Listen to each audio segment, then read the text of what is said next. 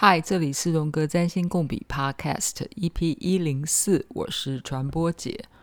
听友黄同学呢，在若干时日，在我的脸书的 Messenger 留言给我，问我 EP 三十二里面，我曾经说小孩子一定要认同父母才有办法长大，这边的认同是什么意思？该怎么解释？王同学他说：“嗯，他其实并不认同自己的父母，虽然他可以理解他父母来自的原生家庭导致他们目前的行为举止，但是他不太懂为什么。我曾经说，幼儿必须要认同自己的父母才能长大呢？那我指的认同是什么意思呢？”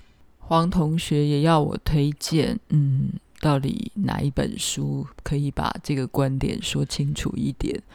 有的，有一本书也算是我的爱书之一，《幸福童年的秘密》。这是一本德文的翻译书，Das Drama des BEGOTTEN Kinders。比较贴切的翻译应该叫做“有天赋孩子的戏码”。作者是一个。童年研究专家，他当然是一个心理学家，也是一个精神分析师，叫做 Alice Miller，一个波兰裔的犹太人。嗯，就是童年的时候也遭受到纳粹的迫害。哦，嗯，这本书的中文我觉得翻得太浪漫了，而它的原文。Das Drama des begottenen Kindes 啊，我发音一定不标准，请见谅。德文原文我觉得更符合嗯整本书的意味，就是聪明的小孩呢都在玩一种戏码，在取悦自己失职的父母。简单的讲，就是如果你在你童年的时候。不取悦，不懂得取悦你失职的父母，你可能活不下去。取悦的层次呢，不是说你真正取悦，而是你潜意识里面就是得取悦你的父母，然后那个取悦的行为就叫做认同。就是你父母对你干了什么坏事，你都会认为那都是对的，这叫做认同。譬如说，许多从小被爸妈打到大的小孩，嗯，并不会觉察父母的做法是错的，他会觉得哦，打你是为了你好啊，所以他会认同父母打小孩的行为，因为打是为了你好。再举一个例子。父母带小孩去信教，信了一个嗯，在现在来看所谓的邪教。如果你只有三岁、五岁或六岁、七岁，你不会认为那是邪教吧？你会觉得那是对的，那是好的，因为你才两岁、三岁、四岁、五岁，你怎么可能有能力去辨别什么是好的、坏的、邪的、正的？所以有天赋孩子的戏码，玩的那个戏码呢，就是取悦父母。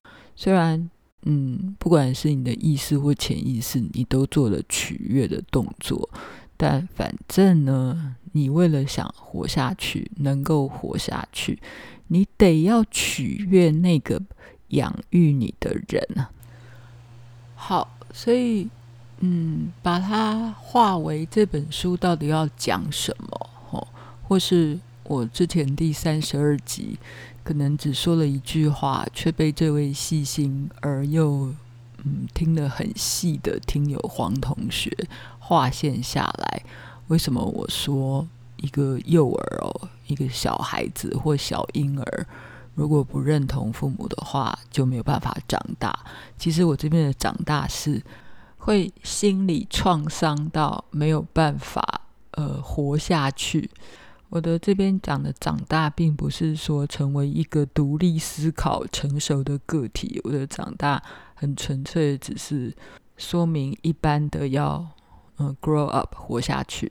所以任何的小孩啊，如果要让自己活得比较好，让日子过得舒服一点，他很自然的就把自己的心理调整为一个善解人意。善解人意，如果要翻成台语的话，就是把酒背后金，就是懂得察言观色啊。然后你还要学习成熟稳重啊，然后还要替父母分担他们的辛劳啊，成为一个人见人爱的好孩子。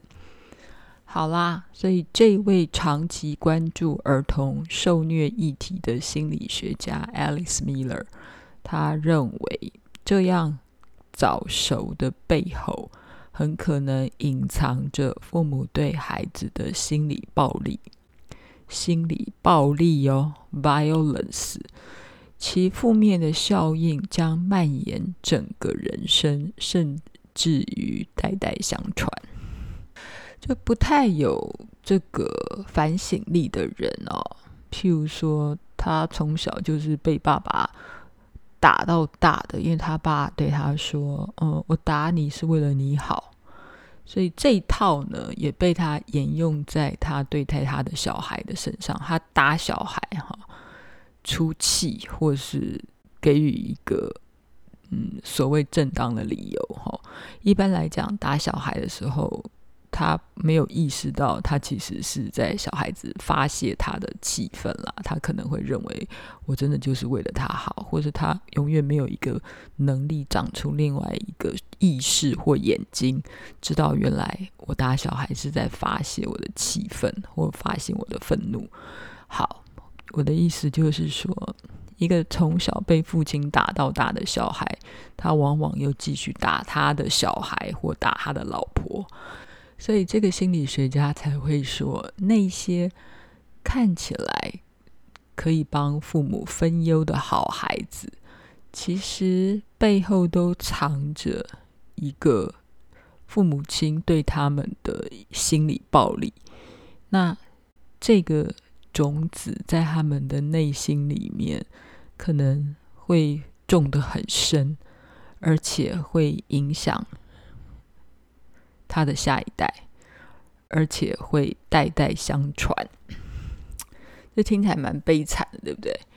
但是这里就是我今天会想讲的，就是嗯，这个议题，如果你是四个轴线有星星的人，或是四个轴线老是困扰你的人，嗯，也许你可以进来听这一集。四个轴线不就是上升、下降、天底、天顶？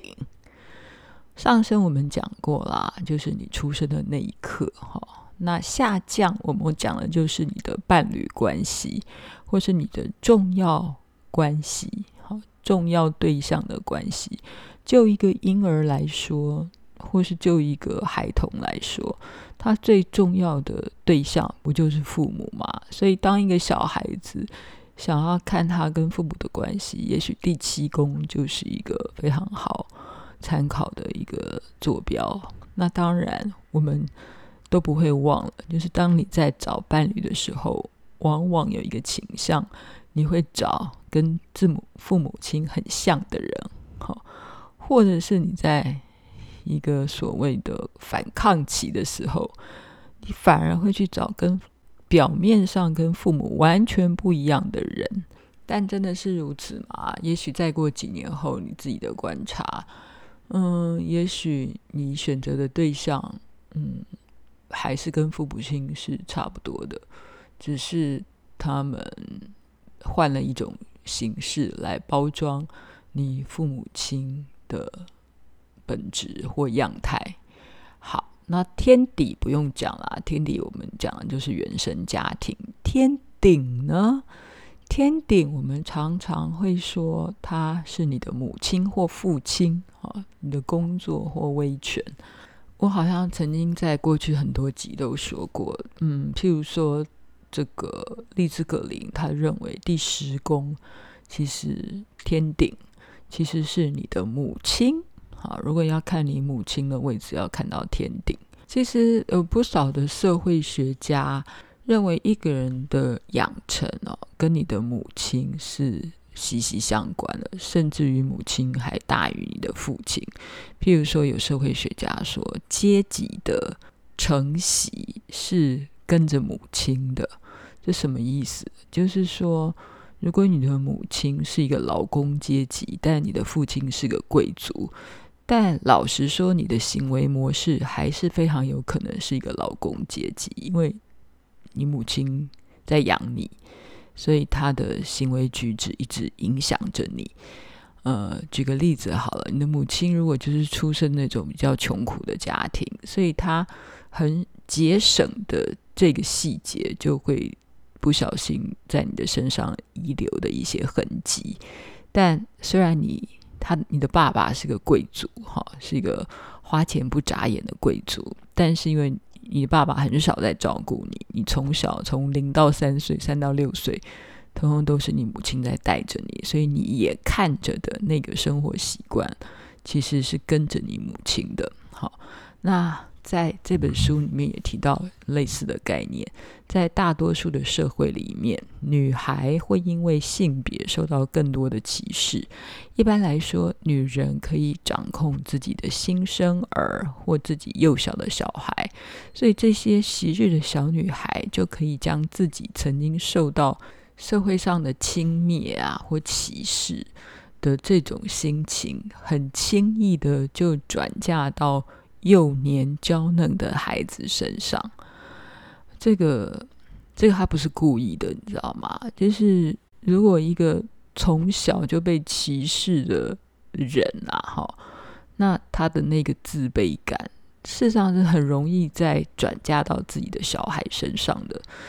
但母亲对儿子的那种轻蔑呢，又会被儿子给理想化，所以他。不会觉察到母亲对他就有一种歧视、轻蔑的行为，然后这股能量去了哪呢？这个儿子长大以后呢，很可能会透过轻视其他的女人来报复母亲。如果受到羞辱的是女孩，成年后如果没有其他的管道可以摆脱这种过去的精神上的压力跟负担，便会在自己的小孩身上寻求报复。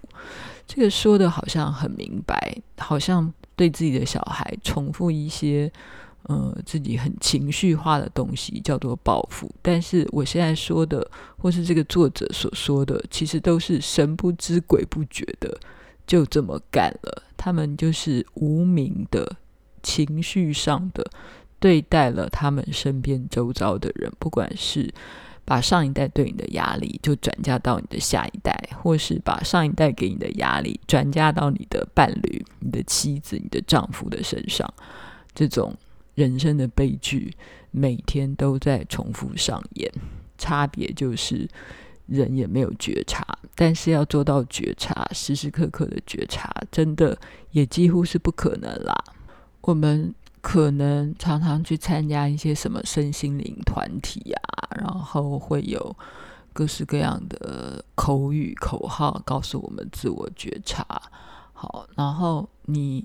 感觉爱啊，自我觉察，只有去上课那一两个小时，或者是去庙里面或什么进修中心、静心中心打坐那一两个小时，然后等到你结束以后，回到你日常生活的时候，通通都不是这么一回事。你会发现你的行为逻辑跟你在静心中心学的完全是两码子的事。然后你回到你一般的生活的时候，有固态附萌，或严格的来讲，静心中心学的那一套，从来没有被你 practice 在你真正的生活里面，这就是嗯人性的常态啊。不过没有关系啦，我们就是慢慢来，做人本来就很困难。嗯，我来念一段这本书里面。嗯，用一个很好玩的例子来描述刚才前面所讲的，为什么嗯，这个童年研究者 Alice Miller 会说，这种善解人意的小孩，反而是令人忧心的。尤其他是被那种嗯看起来还蛮暴力的父母所养大的那种小孩，或是看起来常常嗯那种作威作福的父母亲所养大的小孩，其实是更危险的。好，这本书的第一百三十页，对小孩的羞辱和对孱弱者，哈，对弱者的轻蔑。在一次休假期间，嗯，作者 Alex Miller 整理了对轻蔑，轻蔑的英文叫 contempt，啊，顺便学一下这个主题，他做了许多的研究，好，然后他觉得这个 contempt 啊，轻蔑或歧视或瞧不起，同个意思，他。常常上演，嗯，那这个最典型的故事呢，就是他有一次在散步的时候，注意到一对夫妻，年轻夫妻对待一个两三岁的小孩的一个情节。哈，这对夫妻在路边的冰店里面买了两只冰棒，边走边吃，十分惬意。小男孩也想要一只，拿在手上吃，但是他的母亲充满爱意地说：“宝贝，你可以从这里咬一口，但不能一吃一整只哦，因为一整只太冰了。”可是小男孩就是不只是想要吃一口而已啊，他就伸手去跟妈妈要一整只冰棒，但妈妈再一次把他的手拿开移开，小孩子就失望的哭了。但很快的，父亲也重复的一次刚刚母亲的动作，说：“宝贝，你看，你看，你来，你吃我的一口，你吃我这支冰棒的一口就好，给你吃，因为太冰了。”这小孩子就用力的哭说：“我不要！”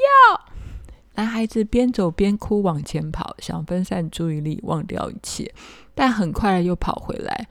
他又嫉妒的、难过的盯着这两个大人，正在吃冰棒，吃得很起劲儿的大人。一次又一次，小男孩伸手去要一整只完整的冰棒，但大人就是握着这个冰棒，然后想要分他吃一口，但从来不会把一整只冰棒给他。小孩子越是哭，父母亲就觉得好好笑。然后他就跟小孩开玩笑说：“哎，这有什么了不起啊？你为什么要这样吵吵闹闹？”然后这个小孩子就坐在地板上，然后很生气，就捡起小石头就扔向父母亲。但他突然又站了起来，焦虑的东张西望，想知道父母是不是还在原地。然后当父母亲吃完冰棒之后，就把小棒子递给了小男孩，自己往前走。小男孩期待的舔着小木棒，看了看，然后就把它扔掉，又想捡起来，但最后还是没有捡。最后，这个小男孩就带着一张失望的脸，孤独又伤心的哭起来，哭得全身发抖，然后驯服的走在父母身后。这个故事我不知道大家听到了什么，嗯，就是一个小孩，然后被两个大人用理所当然的方式对待着，嗯，我不晓得有多少人有这样的经验，不管是你童年被这样的父母亲对待，或是你这你正在这样对待你的小孩，就是。他就不是一个人，所以他配不起吃一只整只的冰棒。当然，你的理由有可能是啊，你就是一个小孩啊，你你又不用吃这么多。还有，这真的太冰啦，会危害到你的健康啊。或者是你家的经济就是没有很好，所以你觉得让小孩吃一整只冰浪费食物。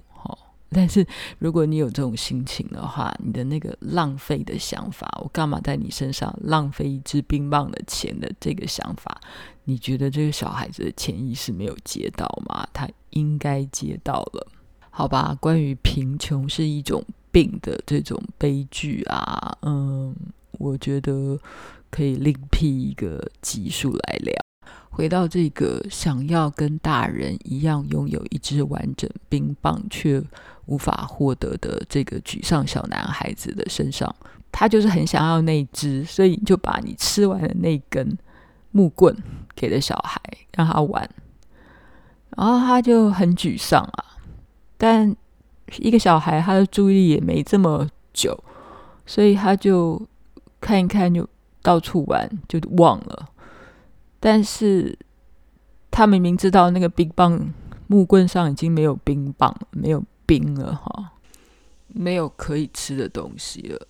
然后反正他才两三岁嘛，你就把一个你不要的垃圾丢给他，然后他真的也捡起来舔了一舔，但发现什么都没有，就把它丢到地上。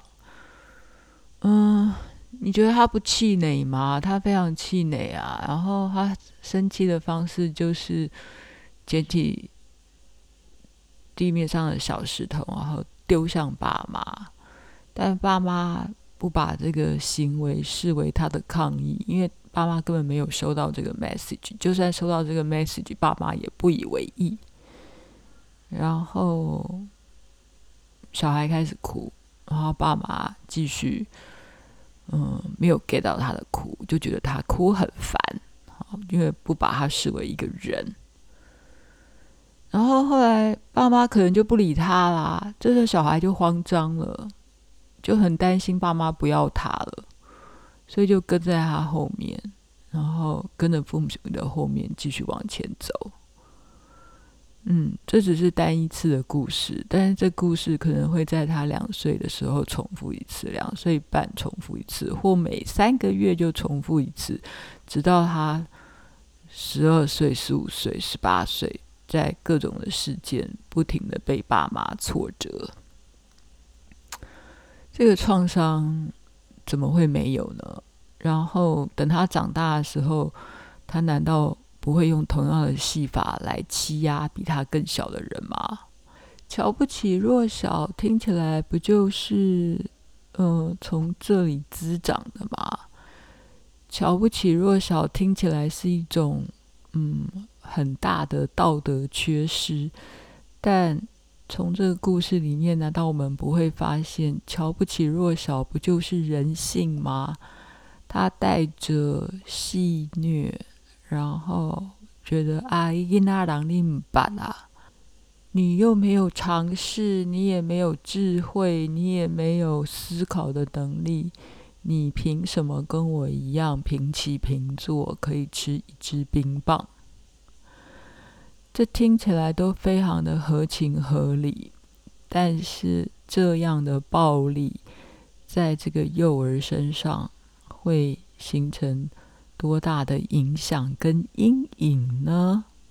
小孩子不是塑胶做的，所以小孩子当然会从父母亲这样子每两三个月、每半年八个月这样子对待他，一次又一次的伤害跟心理暴力之下，他也学会了一些伎俩，同时也是生存的计谋，就开始。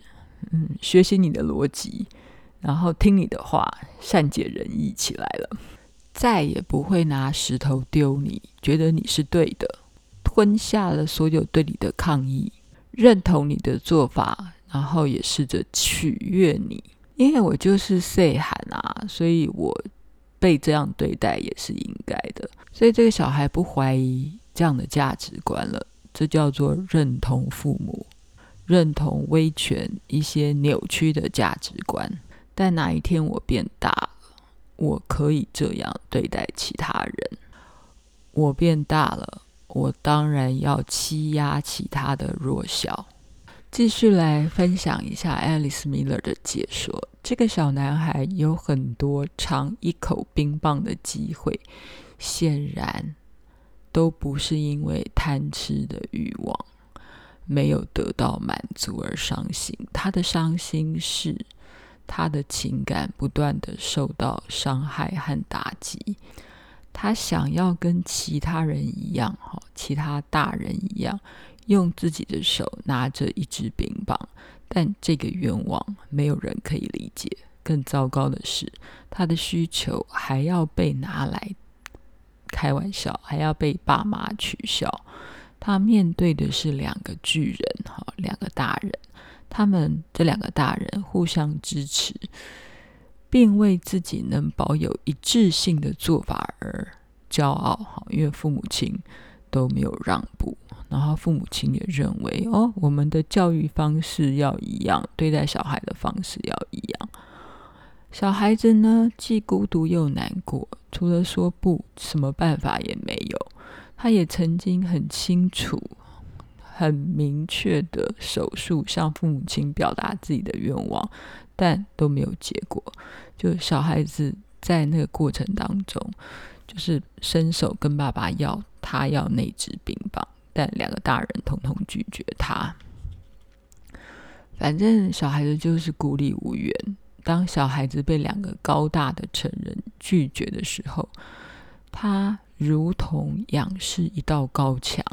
可是，当我们拒绝小孩向父母两个人其中的一个人抱怨的时候，我们却认为那是教育中的一致性。好，这句话意思就是刚才我讲的，就是这两个父母亲啊，两个人都一致的拒绝了这个小孩，就没有人要真的把一整支冰棒给他。好，那为什么父母亲会这样？而且父母亲因为两个人的教育的方式，对待这个小孩子的态度是一致的，还洋洋得意的认为说：“嗯，我们很棒哦，我们采取了一贯的立场对待这个小孩。为什么这对父母亲不能对自己的孩子表现一些同理心呢？”Alice Miller 后来就呃分析了，他说：“想要揭露这个谜底，哈。”揭露这个父母亲为什么没有同理心的谜底，我们把我们得把这对父母亲也看成是没有安全感的小孩。这两个大小孩终于发现有一个比自己更弱小的人了。只有跟这个眼前的小孩相比，他们能感受到自己无比的强大。有哪个小孩在害怕的时候，没有被大人取笑，并且告知你没有必要为这种事情感觉害怕。又有哪个小孩在听了这样的话以后，能不感到羞愧和自卑？只是因为自己不能正确的评估风险危机。不妨设想一下，如果这样的小孩有机会把这种难堪的感觉转移到另外一个更弱小的身上，他有必要会犹豫吗？这种经验有各种各样的形式跟差别，但他们共同点是：当这些成人面对小孩的恐惧和无助时，他们会利用这样的机会，透过控制小孩的恐惧来驾驭自己内心无法控制的不安。简单来讲，就是我们你会常常看到有一些人啦，不见得每一个人，但可能多数的父母亲都会这样子。就是看到自己的小孩子啊，会怕黑啊，或怕鬼啊，然后这个这个是大人就会觉得哦，这种行为好好笑，然后就取笑他。其实这种取笑对小孩都是一种伤害，然后这个伤害其实会留在这个小孩子里面的心里面哈。如果按照弗洛伊德的说法，就是这种恐惧都会被他压抑进他的潜意识，然后未来这种。这种恐惧啊，或这种被压抑的力量，就会转换成另外一种形式，然后来爆发、欺压到其他人身上去。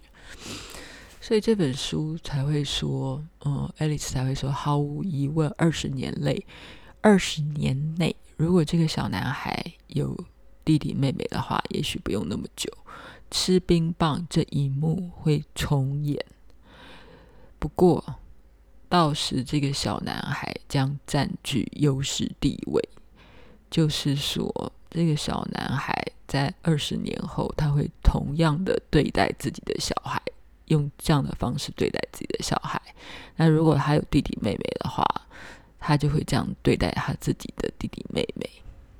人真的是很难觉察到，嗯，自己过去可能是被威权霸凌过的人，然后在自己成为父母亲之后，就把你过去的恐惧通通霸凌自己的小孩，然后这样的这样的事情是一代一代的不停的上演的，哦，真是真是惨绝人寰啊！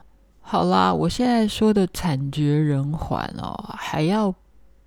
能被大人们会被自己体会到，我们对下一代，或是我们自己曾经所承受的一种被大人的歧视、轻蔑、嘲弄，是一种不合理的。但多数的人从来不认为自己曾经被父母亲如此的羞辱过。好。所以，Alice Miller 说，在大部分的情况之下，人们童年的痛苦被成功的隐藏了起来。这些痛苦是从来没有被看见的，而且从来没有被被你自己揭露的。而且，这样的痛苦常常会被很微妙的对下一代施加羞辱。好，然后人通常也会有一种自我防御机制，就是说要合理化自己曾经遭受过的痛苦或羞辱。最好的方式就是认为，哦，我曾我我曾经过去受到的这些创伤，其实嗯都合理啊，而且没什么，就是合理化这些所有的创伤。譬如说，他们会否认自己的痛苦经验。将其合理化，譬如他会说：“我认为打小孩就是使小孩成才最好的方法，来替代不是我父亲，是我儿子在伤害我。”哦或理想化父亲打他的一些行为，会认为我父亲打我是为了我好啊，等等。总之，就是有一个机制。好，你的心里有一个机制，或是所谓的阻抗，将那些被压抑的痛苦转为正面的行为。以下的例子可以说明，不论人格结构或者是教育水准有多么的不同，人们在为自己童年的经验做辩解时，使用的方法是多么的类似。Alice Miller 说了这个故事，就说，呃，有一个三十岁的希腊人他的他是一个家里是务农的，他是一个农夫的儿子，然后在北欧拥有一个小餐馆。他很自豪地说起自己是一个滴酒不沾的事实，并把这种自我节制的能力归功于他在十五岁的某一天，他酗酒回家以后被他父亲痛殴了一顿，导致他一个礼拜都没有办法走路。就他爸爸把他打到。打到腿都快断了啦，所以他没办法走路。从那个以后呢，他对酒精就就非常的厌恶，就是这个这个希腊人他就再也不碰酒了。即使他的工作呢，他在做小餐馆嘛，就是得要接触酒类，但他仍然滴酒不沾。后来这个三十岁的这个希腊人哈，这个小酒馆的老板要结婚了。就被 Alice Miller 问说：“哎，那你以后会打小孩吗？”他就说：“当然啦，我如果不打他们，他们怎么知道规矩呢？就要打小孩啊，就是让他尊重你的最好的方法。就像我，我从来不会在我的父亲面前抽烟，这就是我不在他面前抽烟，就代表了我对我父亲的尊重。”我不知道各位有多少人其实跟这个希腊人是很像的，就是过着阳奉阴违的生活。呃，这个要描述的心情，要描述的心理动机，太复杂也太多了。嗯，我觉得我们可以一起有机会再来好好的读一读这本书《幸福童年的秘密》，或者是它真正的翻译叫做《有天赋的孩子们所玩的戏码》，特别推荐给四轴有行星的朋友们来看。嗯，我觉得为什么四轴这么重要？我觉得四轴很多。行星的人，或是特别想要研究四轴的人，这就是你生命的框架。按你生命的框架，就是研究你的父母，就是研究你出生的那一刻的结构。哦，那个十字架，好沉重的十字架背在你的身上。我们可以慢慢的阅读。嗯，希望听友们呃也可以呃批评指教。留言给我，我好像过去曾经比较像是呃一周更或双周更，现在突然好像变成月刊哈，一个月更更新一次。无论如何，我非常的感谢一些新朋友加入了这个 podcast，谢谢阿里，嗯嗯，阿里同学，感谢你。然后也谢谢一位新朋友叫 IJ，他最近才听了我的这个 podcast，说相见恨晚，一开始听就停不下来，然后也很喜欢我说话的声音，就是应该是。我有时候说的蛮慢的，所以有些朋友觉得要用一点二或一点五的速度或两倍的速度来听我这个 podcast。最后最感谢的就是老朋友应 YNG 应同学，他说刚开始听只是听，听久了就觉得很好奇自己的星盘长什么样子。但他从来没有真的去户政事务所查证自己准确的星盘。不过没关系啦，我不是说了吗？没有什么好准不准确的。很多人都拿不对的星盘，但是去给占星师解的时候，也听了觉得头头是道，很有道理。理由是就是我讲的啦，就是星盘只是认识你自己的媒介。嗯，那它可以诠释的。